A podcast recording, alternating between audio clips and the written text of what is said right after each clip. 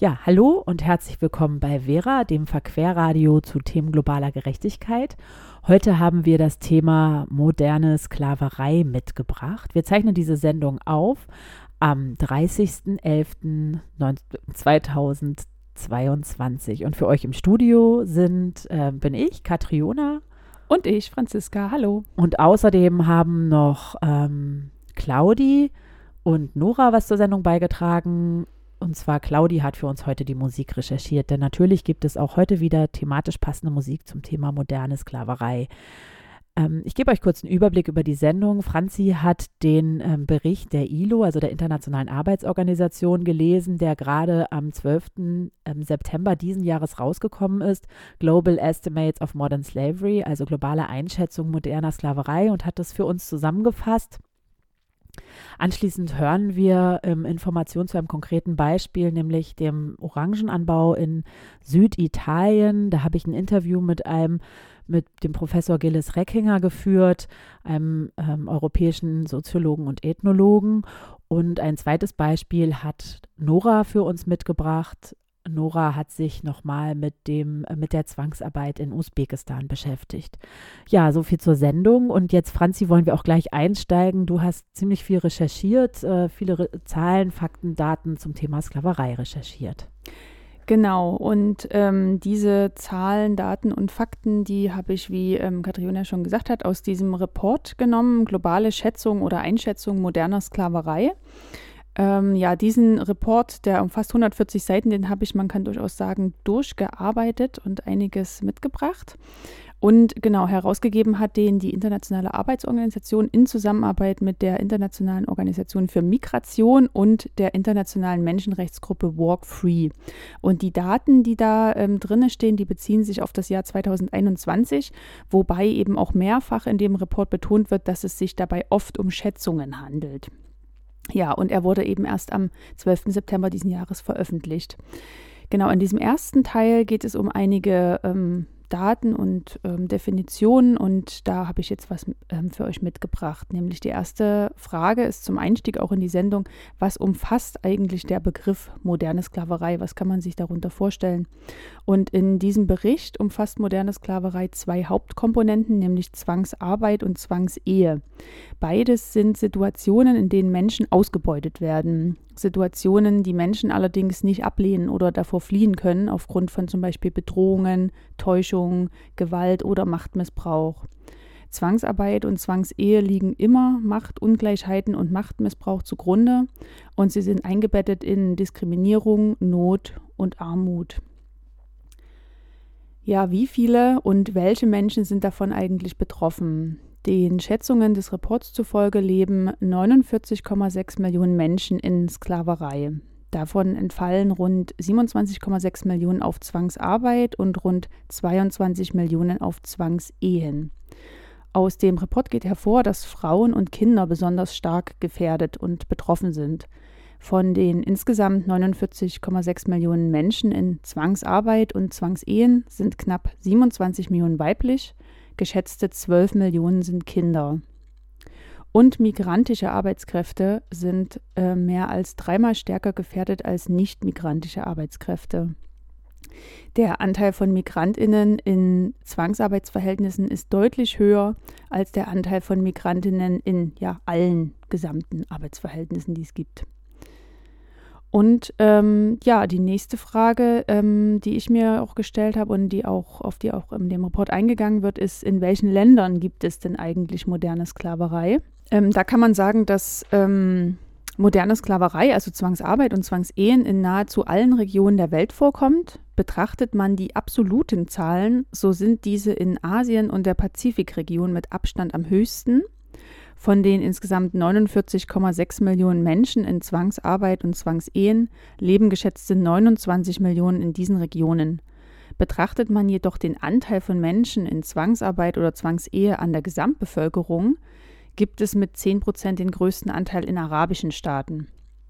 Moderne Sklaverei gibt es in, grundsätzlich in allen Einkommensgruppen, Jedoch leben von den insgesamt 49,6 Millionen Menschen in Zwangsarbeit und Zwangsehe 36 Millionen in Ländern mit mittlerem Einkommensniveau. Betrachtet man auch hier jedoch den Anteil von Menschen in Zwangsarbeit oder Zwangsehe an der Gesamtbevölkerung, leben die meisten in Ländern mit geringem oder niedrigem mittleren Einkommensniveau. Ja, und die nächste ähm, Frage ist, in welchen Arbeitsbereichen und Wirtschaftssektoren Zwangsarbeit eigentlich am häufigsten vorkommt. Und da habe ich dem Report entnommen, dass es sowohl in der Privatwirtschaft als auch durch staatliche Akteure und Institutionen ähm, ja, vorkommt, nenne ich es mal. Ähm, die Zwangsarbeit in der Privatwirtschaft macht dabei mit 86 Prozent den Großteil aus. Zwangsarbeit in der Privatwirtschaft kommt vor allem im Dienstleistungssektor vor, sowie in den Bereichen Produktion, Bau und Bergbau, Landwirtschaft und Hausarbeit. Auch kommerzielle sexuelle Ausbeutung macht einen großen Anteil daran aus. Und neben dieser ähm, privatwirtschaftlichen Zwangsarbeit gibt es auch noch die staatlich verhängte ähm, Zwangsarbeit. Dazu zählt der Missbrauch von Gefängnisarbeit und Wehrpflicht sowie Arbeit in staatlichen Institutionen, bei der die Arbeitsschutzstandards der ILO nicht eingehalten werden. Ja, aus diesen bisherigen Informationen lässt sich ableiten, dass wir alle tagtäglich ähm, durch den Konsum verschiedener Waren und Dienstleistungen mit Menschen verbunden sind, die sich in ausbeuterischen Arbeitsverhältnissen befinden, sei es jetzt die Herstellung von Textilien, die Bergarbeit in Minen, um Rohstoffe für zum Beispiel Elektrogeräte zu gewinnen, sei es die Spargelernte in Brandenburg, der Kakaoanbau in Ghana oder die Arbeitsbedingungen in einem Amazon-Logistikzentrum in beispielsweise der Türkei.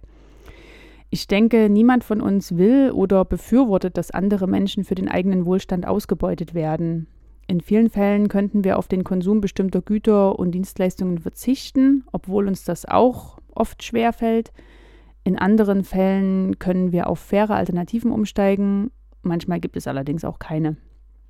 Der Einfluss, den wir in unserer Rolle als Konsumentinnen nehmen können, erscheint mir begrenzt ja, welche Akteursgruppen mit welchen Maßnahmen effektiv gegen moderne Sklaverei vorgehen können oder jedenfalls könnten. Darum geht es äh, dann im zweiten Teil des Reports. Den stelle ich euch nach einer kleinen Pause vor. Jetzt hören wir nämlich erst einmal Musik. Was hören wir denn da, Katriona? Genau, wir hören Musik. Wir hören, ähm, wir hören das Lied Ressources Humaines von der 1998 gegründeten französischen Rockband Luc. Ähm, der Titel des Songs, Ressources ähm, Humaines, erschien auf dem 2004er Album La Tête en Arrière. Und das Lied beschreibt aus einer sehr persönlichen Perspektive das Gefühl, als Mensch Ressource einer Verwertungslogik zu sein. Ja, ich stelle euch jetzt den zweiten Teil des im September veröffentlichten Reports Global Estimates of Modern Slavery vor. Dieser zweite Teil wird mit den folgenden Worten eingeleitet. Nichts kann das Fortbestehen moderner Sklaverei in unserer heutigen Zeit rechtfertigen. Es ist keine Frage dessen, was zu tun ist. Es gibt eine beträchtliche und wachsende Menge an Richtlinien, Konzepten und Erfahrungen, um moderner Sklaverei zu begegnen. Obwohl die generelle Verantwortung für einen Wandel bei den nationalen Regierungen liegt, ist ein gesamtgesellschaftlicher Ansatz nötig.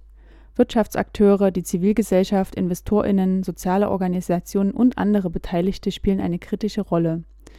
Es werden dann also ähm, in diesem zweiten Teil eine ganze Reihe von Maßnahmen erläutert, die notwendig sind, um moderne Sklaverei zu beenden. Und ich habe aus dem Bereich Zwangsarbeit, also wir erinnern uns, moderne Sklaverei umfasst in dem Bericht den Bereich Zwangsarbeit und Zwangsehe. Ich habe also aus dem Bereich Zwangsarbeit drei ausgewählt, auf die ich jetzt detaillierter eingehe. Das erste ist die Versammlungs- und Verhandlungsfreiheit. Die Freiheit von Arbeiterinnen, sich zu vereinigen und kollektiv zu verhandeln, gehört zu den fundamentalen Arbeitsrechten und ist unerlässlich für eine Arbeitswelt ohne Zwangsarbeit.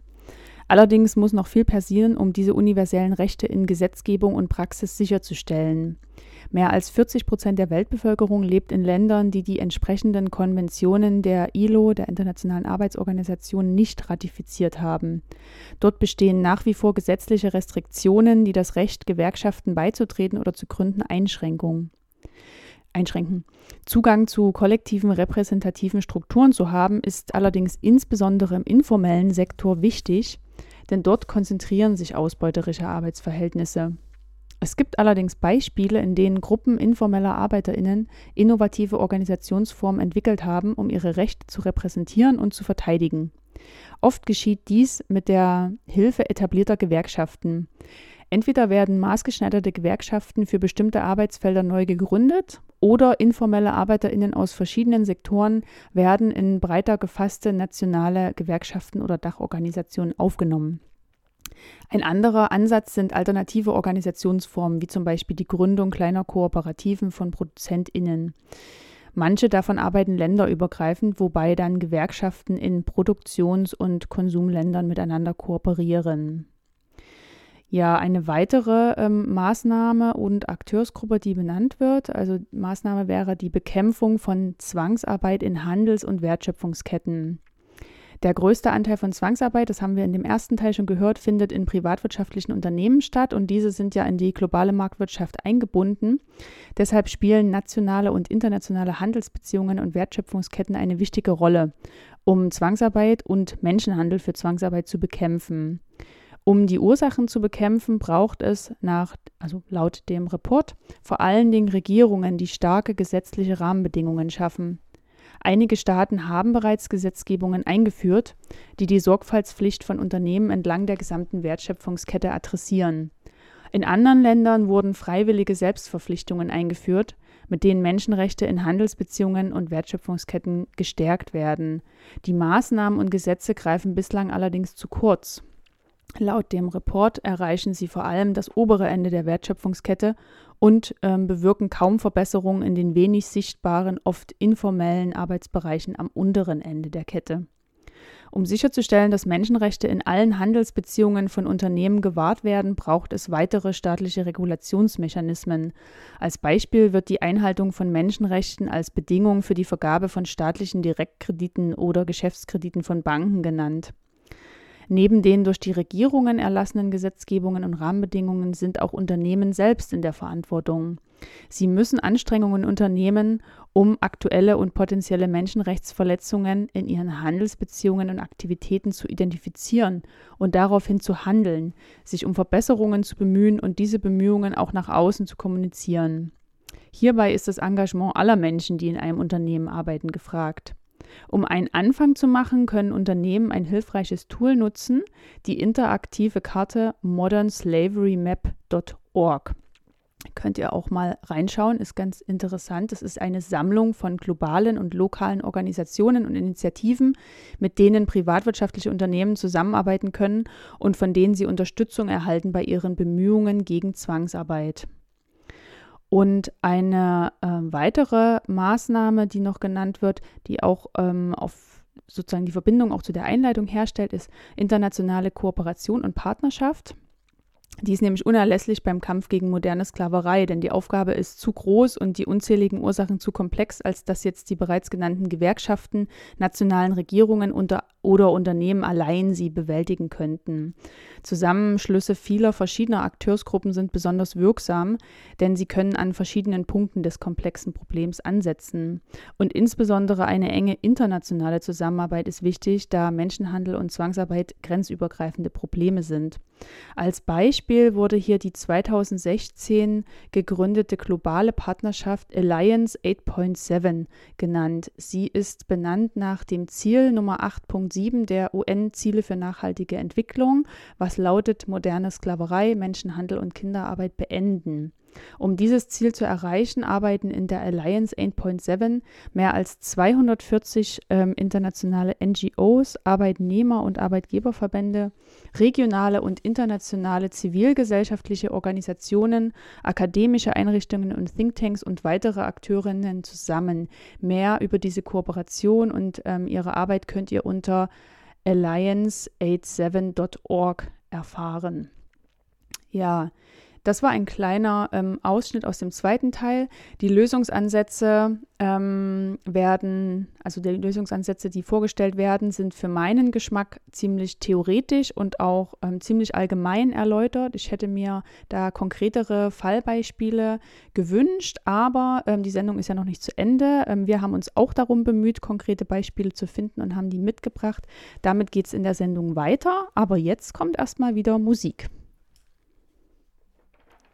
Ja, Claudia hat für uns den Song Bizarre der Marok marokkanischen Rapperin Tech äh, mitgebracht. Marokko ist Ursprungsort einer regimekritischen, revolutionären und aufmüpfigen Hip-Hop-Szene. Und im Letz Laufe der letzten Jahre hat eben vor allem diese Rapperin Retek auf, auf sich auf aufmerksam gemacht. Retek tritt mit ihrem künstlerischen Schaffen in die Fußstapfen einer Reihe von Frauen, die in der arabischen Welt gegen gewalttätige Regimes, traditionelle Gesetze und Bräuche, veraltete Einstellungen und rigorose Unterdrückung von Minderheiten ankämpfen. Ja, willkommen wieder zurück bei Vera, dem Verquerradio zu Themen globaler Gerechtigkeit, heute zum Thema moderne Sklaverei. Nachdem Franzi uns ähm, viel vorgestellt hat aus dem ILO-Bericht Estimates of Modern Slavery, möchten wir jetzt zu einem ganz konkreten Beispiel kommen, nämlich dem Orangenanbau in Süditalien in Kalabrien. Ich habe dazu ein Interview geführt mit Gilles Reckinger. Gilles Reckinger ist europäischer Ethnologe und Soziologe und forscht seit vielen Jahren ähm, in Kalabrien reist immer wieder dorthin und äh, ja, knüpft Kontakte zu Menschen, die als Sklaven oder in sklavenähnlichen Zuständen dort im Orangenanbau arbeiten. Ähm, wir möchten euch zuerst einen Ton, äh, ein, ein, ein, ja, ein O-Ton äh, vorspielen. Und zwar hat Herr Reckinger uns das mitgebracht aus seiner Forschung. Er hat einen Menschen kennengelernt, einen 40-jährigen Menschen, der ähm, von sich selbst auch sagt, dass er sich als Sklave ausgebeutet fühlt, ähm, Frederik. Und wir möchten zunächst einmal, bevor wir das Interview mit Herrn Reckinger da uns anhören, euch diesen O-Ton einmal präsentieren. Ja, wie le logement. Bon, on nous a campé bon, en dehors du village, en dehors de la ville. On nous a regroupés là-bas. Bon, parce que sûrement, bon, ils ne veulent pas que nous habitons ensemble. Wie du weißt, ist das Gehalt, das man uns zahlt, lächerlich. Elf Stunden Arbeit für 25 Euro, das ist doch anormal. Und dann, du hast unsere Wohnverhältnisse gesehen. Man hat uns im Camp, äh, im Camp außerhalb der Stadt zusammengefercht. Man hat uns dort versammelt, weil sie nicht wollen, dass wir mit ihnen in der Stadt wohnen. Man würde meinen, es wird von der italienischen Regierung ganz selbstverständlich in Kauf genommen. Sie beachtet uns nicht. Die Regierung weiß nicht, was auf ihrem Staatsgebiet vor sich geht. Denn wenn ich die Leute arbeiten sehe, Leute, die Aufenthaltspapiere haben und die ohne Vertrag arbeiten, und wenn die Regierung illegale Arbeit kontrolliert, dann muss sie einen Angestellten, der unter diesen Bedingungen arbeitet, mit einer Geldbuße belegen, mit einer saftigen Strafe. Aber hier ist es so, dass die Regierung nichts tut. Denn hier kommt ja durchaus der staatliche Sicherheitsapparat vorbei, im Lager, in der Stadt, auf den Feldern. Doch sie bemühen sich nicht, sich die Situation anzusehen, etwa wie wir arbeiten. Dann kommt noch hinzu, dass unsere Wohnverhältnisse schlecht sind. Wir wohnen in Rattenlöchern. Okay, wir haben genug zu essen. Aber du kannst heute etwas essen und dann wieder zwei Tage nichts haben. Die Situation ist hart. Und dann geht es noch weiter. Das Geld, das du mit deiner Arbeit für den italienischen Boss verdient hast, das wird dir nur unter Schwierigkeiten ausbezahlt. So wie es ihm passt, vereinbart er mit dir einen Termin, um dich zu bezahlen. Das ist doch untragbar. Du arbeitest, okay, es ist Schwarzarbeit, wie man es nennt, eine missbräuchliche Arbeit. Der Arbeitgeber müsste doch in Panik sein. Wenn du deine Arbeit getan hast, dann sollte er dich schnell bezahlen und stehen lassen, denn er hat ja nicht, denn er kann ja nicht wollen, dass die Polizei ihn mit einem wie uns sieht, denn sie könnten ihn fragen, was hast du mit diesem Schwarzen zu tun? Aber sie haben keine Angst, denn hier haben die Leute keine Angst vor der Regierung und keinen Respekt vor dem Gesetz. Weder vor dem Sicherheitsapparat, noch vor den Carabinieri, noch vor dem Arbeitsinspektorat. Sie haben vor nichts Angst. Das ist unser großes Problem. Wenn du gut bezahlt wirst, ist es okay. Aber sie haben uns hier als Sklaven festgesetzt. Sie behandeln uns wie Sklaven. Heutzutage ist es nicht mehr die Sklaverei des 18. Jahrhunderts, aber es ist moderne Sklaverei, es ist mentale und geistige Sklaverei. Man hat uns hier verbannt. Man, man zahlt mies. Wenn du kein Geld hast, dich hier vorzubewegen, dann hängst du hier fest. Du kannst nicht einfach für ein paar Tage wegfahren, wenn sich woanders eine Gelegenheit auftut, ein paar Tage, ein paar Tage zu arbeiten. So nutzen sie dich hier aus, so benutzen sie dich hier. Du kommst hier auch deshalb nicht weg, weil du von deinen Bekannten, die an anderen Orten arbeiten, hörst, dass es bei ihnen ähnlich zugeht. Ja, und ähm, nach diesem Einstieg ähm, ja, möchte ich euch nun das Interview, was ich gestern äh, vor, am Montag geführt habe mit Gilles Reckinger vorspielen, wo es noch einmal in die, etwas in die Tiefe der Umstände der ähm, Sklaverei im Orangenanbau in Süditalien, in Kalabrien geht.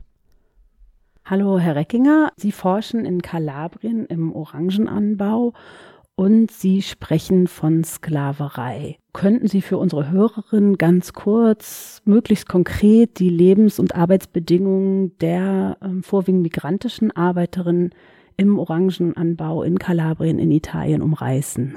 Ja, bei den Orangenernten Arbeitern, es sind fast alles Männer. In Kalabrien handelt es sich überwiegend um Männer aus dem subsaharischen Raum, aus Westafrika überwiegend, aber bis zum Horn von Afrika. Es ist eine Tagelöhnerarbeit, es ist eine saisonale Arbeit, es ist eine schlecht bezahlte Arbeit und es gibt sehr viel Konkurrenz auf dem Straßenstrich morgens, sodass Menschen, die jenseits der 40 sind, kaum eine Chance haben, überhaupt noch arbeiten zu können. Und für die anderen ist es so, dass während der Erntesaison, die beginnt so im November und endet spätestens Mitte März, die Männer fünf bis zehn Tage im Monat vielleicht arbeiten können. Das gibt einen Monatsverdienst von 150 bis 250 Euro. Manche verdienen in einem Jahr durch das Weiterziehen auf andere Plantagen dann 1000 bis 1500 Euro mehr nicht. Und dementsprechend sind natürlich dann auch die Lebensbedingungen. Die Menschen leben in selbstgebauten Slums beziehungsweise in Zelten, die vom Innenministerium bereitgestellt worden sind. Aber diese Unterkünfte reichen nicht aus. Die sind mehr als doppelt überbelegt. Die Bedingungen sind also dementsprechend ähm. Sie sprechen in Ihrem Buch einleitend darum, dass es in dem Buch um die ökonomische Verfügbarmachung von entrechteten Migrantinnen und Migranten gehen soll. Können Sie dazu was sagen? Wo ist da der Zusammenhang? Ja, genau. Also wir haben einerseits diese Bilderpolitik seit Jahrzehnten äh, mit vollen Booten, die anscheinend Europa überschwemmen, oder die Menschen, die da drin sitzen, die aber nie ein Gesicht bekommen, die anscheinend in großer Zahl Europa beschwemmen würden und dann äh, werden damit natürlich verschiedene äh, politische Aktionen äh, darauf hingesetzt, also dass man die Grenzen zunehmend abschottet, dass man die, äh, den, den Schutz der europäischen Grenze oder die Abschottung an den europäischen Außengrenzen zunehmend nach außen verlagert, auch in Länder außerhalb Europas. Das ist alles klar nach außen, aber nach innen ist es doch so, dass viele dieser Menschen ankommen und die werden eben in äh, Lager gebracht, die sich in der Nähe von jeweils sehr großen Arbeitsmärkten befinden. Also in Süditalien, dort wo die Männer hingebracht werden, geht es eben um landwirtschaftliche Zonen. Da gibt es einen hohen Bedarf an äh, menschlicher, nicht qualifizierter ähm, Arbeitskraft und dadurch, dass die Menschen in großer Zahl entweder ewig in diesen äh, Aufnahmeverfahren festhängen oder gar keine Papiere bekommen, sondern nur einen Ausweisungsbescheid, dadurch verlieren sie ihre Rechte bzw. werden aktiv entrechtet und illegalisiert und sind dementsprechend den Arbeitgebern und Arbeitgeberinnen, die da vor Ort sind, schutzlos ausgeliefert. Und äh, Sie haben es gerade eben ganz kurz gesagt, sind es nur Männer tatsächlich oder sind da in dem Orangenbauanbau auch Frauen oder andere Menschen anderen Geschlechts? Es sind überwiegend Männer, männlich gelesene Personen. Ähm, das liegt daran, dass Frauen bzw. auch Familien zusammenreisen, in der Regel in anderen Lagern äh, erstmal sind und ähm, eher an den Rändern der Großstädte oder in Norditalien das hat äh, verschiedene Gründe. Einer ist auch der, dass ähm, Süden Italiens, wo wir eher ländlich äh, äh, Gebiete haben, einfach weniger Widerstand ähm, erwartet wird, wenn man ein Lager, in dem nur Männer sind, ähm, errichtet während das im Norden ganz anders ist. Das hat aber auch mit Arbeitsmärkten zu tun. Also Frauen werden eher Arbeitsmärkten zugeführt in den Städten, der Haushaltspflege oder, oder in äh, Zwangsprostitution. Das ändert sich in den letzten Jahren ein bisschen. Es sind jetzt auch zunehmend äh, Frauen in diesen Slums. Das hat auch damit zu tun, dass diese Slums eben äh, der Ort sind, an dem man in Italien einfach landet, wenn man gar nichts anderes mehr als Möglichkeit hat, wenn äh, man auch gar keine Wohnmöglichkeit mehr hat, weil hier zumindest keine. Das bringt mich auch zu meiner nächsten Frage, nämlich könnten Sie den Zusammenhang zwischen dem zunehmend rassistischen Klima und diesen äußerst prekären Verhältnissen, in denen die Menschen leben und arbeiten, nochmal ähm, erläutern? wir haben einerseits diese Migration, die von Süden übers Mittelmeer äh, nach Süditalien kommt und dann äh, Menschen eben in großer Zahl an diese prekären Arbeitsmärkte bringt. Wir haben aber gleichzeitig auch eine inneritalienische Nord-Süd-Migration von prekarisierten Migranten und Migrantinnen, die oftmals eben das zunehmend rassistischer werdende Klima entlauben, verlassen oder vor dem fliehen müssen und dann eben auch im Süden auf diesen Arbeitsmärkten, die in diesen Wohnorten sind dass diese Wohnorte in Zonen der Verbannung eigentlich weit entfernt von äh, Landsgrenzen sich äh, befinden, hat auch mit diesem äh, Rassismus zu tun. Es ist auch so, dass in dieser Stadt Rosarno beziehungsweise San Ferdinando, Gioia Tauro, es sind drei Städte, die da so in einem Dreieck beieinander liegen. Die haben so 10.000, 15.000 Einwohner jeweils und Einwohnerinnen, ähm, dass dort genau dazwischen eigentlich zwischen diesen Städten dieses Slums sich befinden, weil die einheimische Bevölkerung zwar massiv profitiert von dieser Arbeitskraft, also sehr, sehr viele sind also im Orangenbau äh, selbst tätig, aber andererseits auch nicht wünscht, dass die Menschen eben unter ihnen wohnen sollen. Das zeigt sich jetzt auch darin, dass mit EU-Geldern Häuser gebaut worden sind am Stadtrand von Rosarno, die, die, die mehreren hundert Menschen ein Leben in Würde, Migranten ein Leben in Würde ähm, erlauben würden. Diese Häuser sind aber seit Jahren leerstehend, weil ähm, die Gemeindeverwaltung sagt, zuerst kommen die Italiener und wir möchten nicht, dass äh, diese Menschen, manche sagen auch Affen, äh, zwischen uns wohnen. Also dieser Rassismus, der ist ähm, sehr, sehr weit verbreitet und der ist wirklich äh, auch, auch in der Terminologie äh, schockierend. Ja, wir haben gerade den Song Die menschlichen Ressourcen von Jukno gehört. Und ja, Jukno, das sind die Brüder Georg und Nikolaus Nörer, die machen schon lange zusammen Musik und ähm, das seit 2015 erfolgreich auch über ihre Heimat, die Oststeiermark, hinaus. Auf dem zweiten Album des Duos im Stream der Zeit mischen sie clever Disco-Ästhetik mit schöner Pop-Melodik. Ihre Lieder erschließen sich erst nach ein paar Mal hören, dann aber bleiben sie im Kopf. Ja, und wir haben ja vor dem Lied ähm, schon ein Interview gehört und damit geht es jetzt auch weiter, nämlich mit dem zweiten Teil. In dem Interview geht es um die Arbeitsbedingungen im Orangenanbau in Kalabrien. Wir haben das, beziehungsweise Katriona hat das geführt mit dem europäischen Ethnologen und Soziologen Professor Dr. Gilles Reckinger und ähm, da hören wir jetzt in den zweiten Teil rein.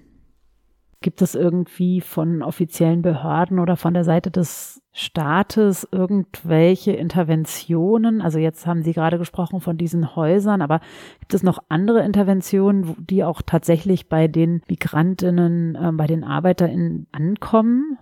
Ich konnte da nie irgendetwas beobachten. Also das Innenministerium liefert äh, immer mal wieder Zelte, dann werden diese Zeltstädte, das sind wirkliche Städte mit urbanen Strukturen, da wohnen nach am Ende einer Saison 2000 Menschen. Äh, da kann man, da gibt es Geschäfte, da gibt es Metzgereien, da gibt es Friseure, Mechaniker und so weiter. Ähm, und äh, die Politiker reißen immer wieder diese Zeltstädte auch ab, aus nachvollziehbaren Gründen, weil die hygienischen Zustände natürlich erbärmlich sind, aber sie haben nie äh, die Frage gestellt, wieso das immer wieder dort entsteht und haben nie versucht, eine strukturelle Maßnahme zu ergreifen. Dort in Kalabrien, da spielt ja auch die Mafia äh, lokal eine relativ große Rolle. Ähm, inwieweit hat die Mafia Einfluss da auf diese gesamte Situation? Das mag schon sein. Ähm, die äh, Mafia ist dort unten, hat sie natürlich ihr Rückzugsterritorium. Die Mafia hat ein großes Interesse daran, dass sich dieses Territorium, dieses Gebiet nicht entwickelt. Es ist allerdings so, dass äh, die Preise, die in der Orangenindustrie gezahlt werden von deutschen und französischen Supermärkten, die diesen Markt komplett beherrschen, ähm, so niedrig sind, dass die Mafia da jetzt kein äh, finanzielles Interesse an dieser konkreten Situation hat.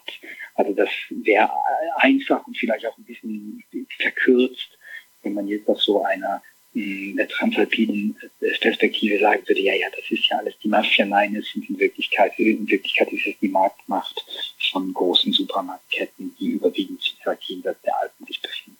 Ich habe ein kleines Heft gelesen vom Europäischen Bürgerinnenforum. Da ging es um einen Aufstand, der vor etwa zehn Jahren stattgefunden hat in Rossano ja, wo Arbeiterinnen auf ihre Situation aufmerksam gemacht haben, beziehungsweise versucht haben, ähm, öffentlich zu machen, dass Leute, Menschen erschossen wurden. Gibt es seitdem irgendwie Nachwirkungen davon? Gibt es sowas wie so eine Art kollektive Erinnerung an an diesen Aufstand? Das ist eine sehr schöne Frage. Ähm, es gibt tatsächlich ein, äh, ein, eine kollektive Erzählung, Erinnerungserzählung, würde ich jetzt mal sagen, in den Slums, dass das damals zwar richtig war, dass man sich da gewehrt hat, aber dass das eigentlich nach hinten losgegangen sei und man ja eigentlich seither äh, in dieser äh, schwierigen Lage sei. Denn vor 2010, also vor diesem Aufstand 2010 war es so, dass die Menschen in verlassenen Fabriken wohnten, in diversen Verschlägen, in verlassenen Häusern.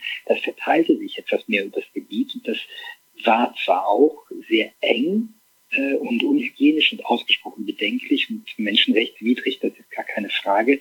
Aber ähm, es äh, führte nicht zu dieser Ghettoisierung oder zu dieser Verbannung, die wir jetzt erleben. Und nach diesem Aufstand ähm, hat der Staat eben sehr schnell diese ganzen Bleiben, die es da gab, äh, platt gemacht, Niedergewalt. Ähm, und, und seither gibt es eigentlich diese Verwaltung im, Sinne von Notstand, also dass man immer wieder neue Zelte liefert und sonst nichts. Und das andere ist das, dass ähm, die die Gefahr für die Männer, attackiert zu werden, rassistisch motiviert, attackiert zu werden, die ist nicht gebannt, die hat äh, nicht abgenommen und äh, stattdessen äh, sind viele jetzt der Meinung, dass es besser ist, in der Dunkelheit nicht rauszugehen. Sie haben natürlich recht damit, äh, denn sie bleiben in ihrem Alltag unversehrt, wenn sie abends nicht mehr äh, über die dunklen Straßen gehen. Ähm, aber es ist natürlich äh, nicht richtig zu sagen, äh, was aber viele tun, äh, als Staatler solltest du dich abends lieber klein halten, weil du bist hier fremd, du hast dir nichts zu sagen und du darfst dich dann nicht wundern, wenn du erschossen wirst. Ja, also heißt, es ist eigentlich eher eine, eine Entpolitisierung einen Rückzug äh, zu beobachten in den letzten Jahren. Sie machen in Ihrem Buch auch die europäische Migrationspolitik zu einem wesentlichen Teil verantwortlich dafür, dass diese Situation dort so ist oder dass Sklaverei in Europa möglich ist. Was müsste sich aus Ihrer Sicht verändern? Diese Ausbeutung ist deswegen möglich, weil die Menschen entrechtet werden. Das heißt, wir haben eine sehr defensive Migrationspolitik. Wir wissen, dass äh, das Schengen-System nicht funktioniert im Inneren. Da spreche ich jetzt gar nicht von der Grenzabschottung, sondern wenn die Leute erstmal hier sind, auch dass die, die, die Dubliner Abkommen funktionieren nicht. Die, äh, das ist sicherlich ein großes Problem, aber wir haben einfach die Situation, dass die Menschen dadurch, dass sie keine Papiere haben, keine Arbeitsverträge bekommen können, beziehungsweise äh, dadurch, dass sie keine Arbeitsverträge bekommen, auch keine Papiere bekommen. Das ist ein Teufelskreis. Hier Legalität, Gesetzmäßigkeit herzustellen wäre primordial auf italienischer Ebene, aber auch auf europäischer Ebene. Das ist im Übrigen auch etwas, das jetzt versucht wird von äh, von einigen äh, Akteuren und Akteurinnen der Zivilgesellschaft, die eben versuchen zu vermitteln äh, zwischen diesen äh, Arbeitnehmern und äh, also fast alles Männer, wie gesagt, äh, und Arbeitgebern und Arbeitgeberinnen über Italien, die über Italien verteilt sind und damit ähm, diese Zeltstädte sozusagen langsam äh, aber sicher zu, zu, zu lehren. Und äh, das scheint aktuell zu funktionieren. Zugleich bleiben aber damit jene zurück, die eben nicht mehr so leicht vermittelbar sind. Und das sind ganz viele, denn es gibt Leute, die ich inzwischen seit zehn Jahren immer wieder in diesen Slums antreffe, die sitzen seit zehn Jahren fest. Äh, die sind ähm, nicht nur psychisch, aber vor allem psychisch in sehr, sehr schlechtem Zustand, gesundheitlich überhaupt, ähm, zum Teil erblindet oder äh, können nicht mehr richtig gehen, Gelenksprobleme und, und ähnliches mehr. Und wenn natürlich jetzt die, die, diejenigen, die jünger sind, die kräftiger sind, die leichter vermittelbar sind, weggehen, dann brechen auch, das ist die Gefahr, die minimalen urbanen Strukturen, Solidaritätsstrukturen in diesen Slums zusammen. Und ähm, dann ist natürlich fraglich, diesen Menschen äh, passiert. Gibt es äh, noch etwas, was Sie sagen würden, was tatsächlich Abhilfe schaffen könnte außerhalb dieser Veränderung der Migrationspolitik? Es gibt, viel, es gibt viele Ansatzpunkte. Es wäre sicherlich auch äh, nochmal über Konsum nachzudenken. Es wäre, es gibt solche Dinge ja auch schon, dass beispielsweise äh, Orangen direkt ähm, oder Direktvermarktung gekauft und verkauft werden.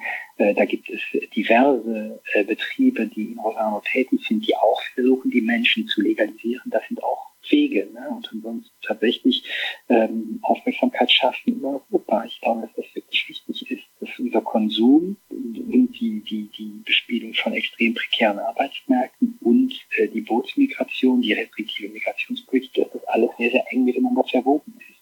Vielen Dank Ihnen für das Interview und für all die Informationen und ähm, ich wünsche Ihnen noch alles Gute bei Ihren weiteren Forschungen. Wir haben gerade Musik gehört und zwar haben wir das ähm, Stück Modern Slavery von äh, Travis Scott und Cuevo gehört. Ähm, dieser Track ist erschienen auf dem 2017 veröffentlichten Album Hancho Jack, Jack Hancho. Und das ist das Ergebnis der Kollaboration dieser beiden Rapper, Travis Scott und Quevo. Und der Opener des Albums Modern Slavery nimmt ein Sample vom, äh, von Otis Redding, einem Musiker, ähm, um über die Parallelen moderner Kapitalismusgesellschaft und amerikanischer Sklaverei zu sprechen. Und wenn auch in alter Rap-Manier mit viel Gepose, so sind die Lines doch griffig und eingängig. Ähm, meint zumindest unsere Musikredakteurin Claudi. Und äh, bei uns geht es jetzt zum Abschluss der Sendung äh, weiter noch mit einem Kommentar von Nora und zwar zum Bericht der ILO über die Beendigung der Zwangsarbeit in Usbekistan. Da hören wir jetzt rein. Ich habe mich mit einem Bericht der Internationalen Arbeitsorganisation, kurz ILO, von 2021 beschäftigt. In dem Bericht geht es um die Verringerung oder Beendigung von Zwangsarbeit in Usbekistan. Und da wir uns in dieser Sendung mit Widerstand gegen moderne Sklaverei beschäftigen wollten und haben, dachte ich, es wäre interessant, diesen Bericht ja zu lesen und zu sehen, was ich in Bezug zu unserem Thema dort herausfinden kann. Auf den Bericht bin ich im sogenannten Atlas der Versklavung, Daten und Fakten über Zwangsarbeit und Ausbeutung gestoßen. Ja, und in den nächsten Minuten hört ihr, was ich aus diesem Bericht ähm, herausgefunden habe und was ich dort nicht gefunden habe. Kurz zur Quelle. Der Bericht wurde 2021 von der ILO veröffentlicht in Zusammenarbeit mit der Weltbank und vornehmlich usbekischen Menschenrechtsaktivistinnen. Der Bericht fasst die Ergebnisse der sogenannten Überwachung durch Dritte zusammen. Was wurde da überwacht? Vor circa einem Jahrzehnt wurde in einer breiten Öffentlichkeit darüber berichtet, dass in der usbekischen Baumwollernte Kinderarbeit und Zwangsarbeit besteht. So kam es beispielsweise gegen HM zum Aufschrei, da das Unternehmen einen großen Teil seiner Baumwolle aus Usbekistan bezog. Wie es im Bericht heißt, wurden gesetzliche Schlüsselelemente, die noch vor 2020 zu Zwangsarbeit führten, reformiert und damit die Zwangsarbeit beendet. Von Zwangsarbeit wird im Bericht gesprochen, wenn ArbeiterInnen gedroht wird und wurde, vorherige Sozialleistungen nicht mehr zu bekommen, ihre Beschäftigung zu verlieren oder anderweitige finanzielle Auswirkungen zu erleiden, wenn sie nicht ihre Arbeit als BaumwollpflückerInnen fortführen. 2014 waren es 14 Prozent der BaumwollarbeiterInnen, die Zwangsarbeit vollzogen und 2020 waren es dann nur noch 4 Prozent. Das geht aus einer grafischen Abbildung im Bericht hervor. Durch die Reformen wurden die formellen Verbindungen zwischen der staatlichen Finanzierung der Landwirtschaft und der landwirtschaftlichen Produktion aufgehoben und die staatlichen Farmgate-Preise wurden durch neue Mindest-Farmgate-Preise ersetzt. Das bedeutet, dass durch die Reformen ein Mindestpreis vom Verkauf von Baumwolle festgelegt wurde. Dies soll, wie es im Bericht heißt, die Wahl- und Entscheidungsfreiheit von Landwirten und Baumwolltextilclustern erhöhen. Was jedoch wenig bis keinen Raum bekommt, von welcher Wahl- und Entscheidungsfreiheit ist hier die Rede? Ist es beispielsweise die Entscheidung, ob Landwirte die durch den Mindestpreis entstandene Summe für ihren eigenen Gewinn zählen oder die dort arbeitenden Kräfte besser entlohnen? Die Landwirte unterliegen wenn nicht anders organisiert, der Logik der Profitmaximierung, wenn sie auf dem wettbewerbsbasierten Markt überleben wollen. Und dies könnte dann dazu führen, dass nun zwar ein Mindestpreis an sie gezahlt werden muss, dies jedoch nicht unbedingt dazu führt, dass die ArbeiterInnen auf den Baumwollplantagen besser entlohnt werden. Kann also wirklich von Entscheidungsfreiheit gesprochen werden, wenn sich Landwirte zwischen ich muss auf dem Markt überleben und ich zahle den ArbeiterInnen mehr, werde dann aber mit hoher Wahrscheinlichkeit nicht auf dem Markt überleben, entscheiden müssen. Ein kurzes Resümee in Bezug zum heutigen Thema Widerstand gegen moderne Sklaverei.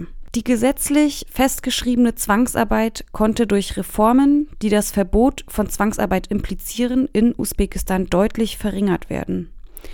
Dies war jedoch kein Prozess, der von unten, von den Betroffenen angestoßen wurde, sondern, wie auch schon Deutschlandfunk es in einem Bericht von 2019 nannte, von oben nach unten reformiert wurde.